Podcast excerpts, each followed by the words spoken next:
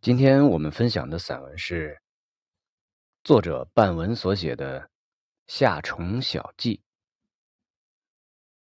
夏日将近时，沙地上有几种虫子，可以略略一记。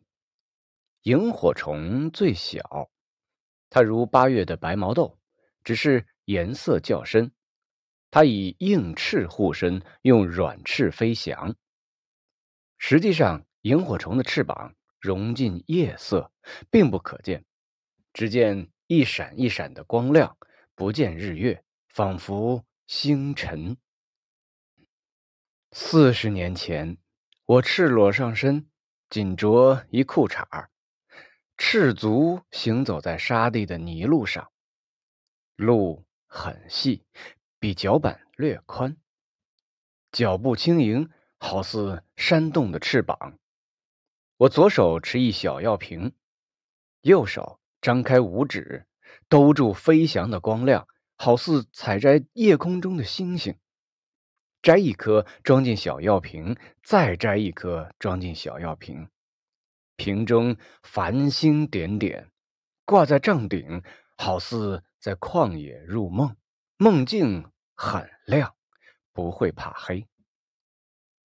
蜘蛛在夜色中结网，一根蛛丝横跨泥路，可以网住风，网住风沙，网住蚊子，也网住了我。我这只人间的大虫，在蜘蛛的目瞪口呆中行走如风，夜色也不能阻挡我的脚步。我挂一身蛛网，擎着闪闪发光的小药瓶，对蜘蛛来说。真如魔神莅临，季夏之月，日在柳，昏火中，腐草为萤。季夏是夏季最末一个月，大暑，一年中最热的夜，枕热难眠。有萤火虫的光亮，可以装饰不安稳的梦境。沙地是围叶最多，腐后成萤。我是相信的。现沙地仍有围，围上仍有叶，叶上仍有夜色，但是没有了一闪一闪的萤火。蝉声却依然嘹亮。居高声自远，非是借秋风。此嘹亮是因站得高，或因声音响。我至今。仍不清楚。《诗经·宾风》中说：“五月鸣条，此条别处称蝉，称知了。沙地叫大知了。大知了喳喳叫，两只黄狗来抬轿。大约知了可做仪仗，当作迎亲乐队来用。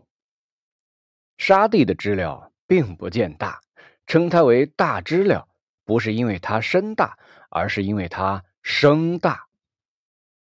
我在雁荡山听鸣蝉，在网上听美国旧金山的鸣蝉，声音也大也远，不过与沙地的大知了大同小异。我不清楚蝉有没有方言，沙地人叫土话，沙地的大知了。到了雁荡山，说一口沙地土话，雁荡山的一只蝉能否听懂？雁荡山的知了说了那一腔温州话，沙地大知了能否听懂？我就听不懂温州人说的话。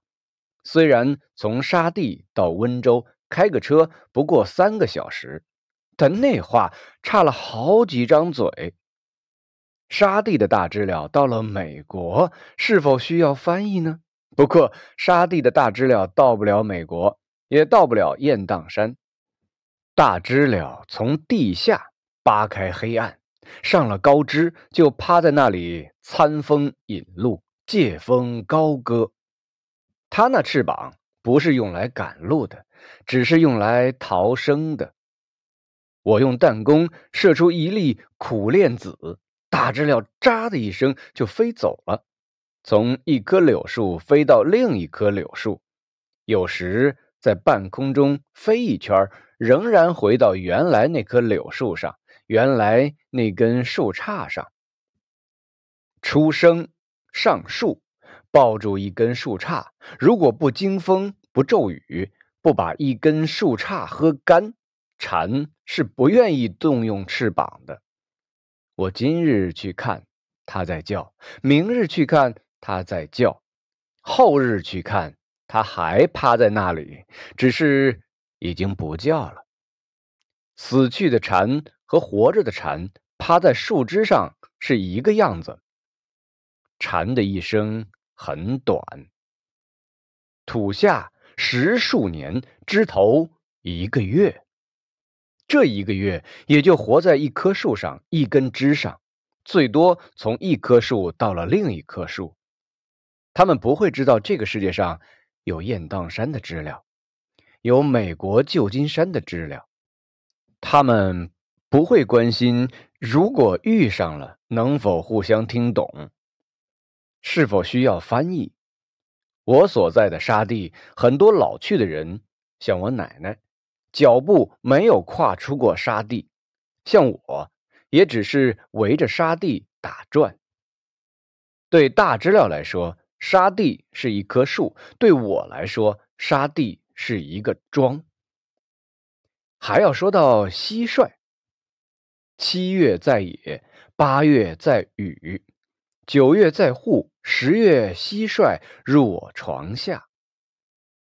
日进寒露。这时节，若四十年前，夜里我是躺在蟋蟀的叫声上睡觉的，好似现在躺在席梦思上，坚硬中有软糯。沙地喊蟋蟀为斗鸡，蟋蟀不是鸡，但是会斗。两只雄性若遇在一起，必然要斗，怕是荷尔蒙太盛。斗鸡有翅，但不会飞。也不用来飞，只用来发声，用来吹战斗的号角。即便没遇到另一只虫子，它也会独自一个人在那里军事演习，一个人在那里阅兵，叽叽的叫着，叫得旁若无人，叫得冲锋陷阵。蟋蟀年纪很大，有一亿四千万岁，自有了人。他就变年轻了，游手好闲的年轻人拿他当斗鸡。明宣德年间，蒲松龄叫他促织。那个叫做成名的主人公到处找斗鸡，结果儿子化身斗鸡，以促织父裘马洋洋。我是靠斗鸡度过我贫瘠的童年的，不过。没能靠斗鸡致富。四十年过去，每听见斗鸡叽叽的叫声，我仍有化身蟋蟀振翅斗鸡的欲望。我要化身斗鸡，定比成名那小儿要强。抓住夏日的尾巴，致富有望。